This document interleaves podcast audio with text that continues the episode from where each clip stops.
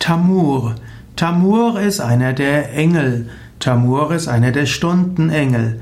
Tamur gehört zu den Himmelswächtern am Tag.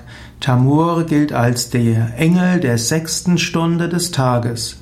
Die sechste Stunde des Tages ist direkt vor Mittag, also bevor die Sonne am höchsten Punkt ist.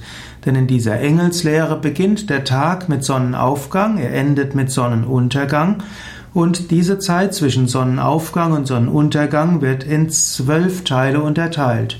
Die Stunden bei den Engelstheorien sind also nicht genau 60 Minuten lang, sondern sie sind geteilt äh, durch zwölf die Zeit zwischen Sonnenaufgang und Sonnenuntergang. Und damit ist die sechste Stunde die Stunde direkt vor Mittag. Und Tamur ist der Engel, also die spirituelle Kraft, die dann spürbar ist vor der Mittagszeit.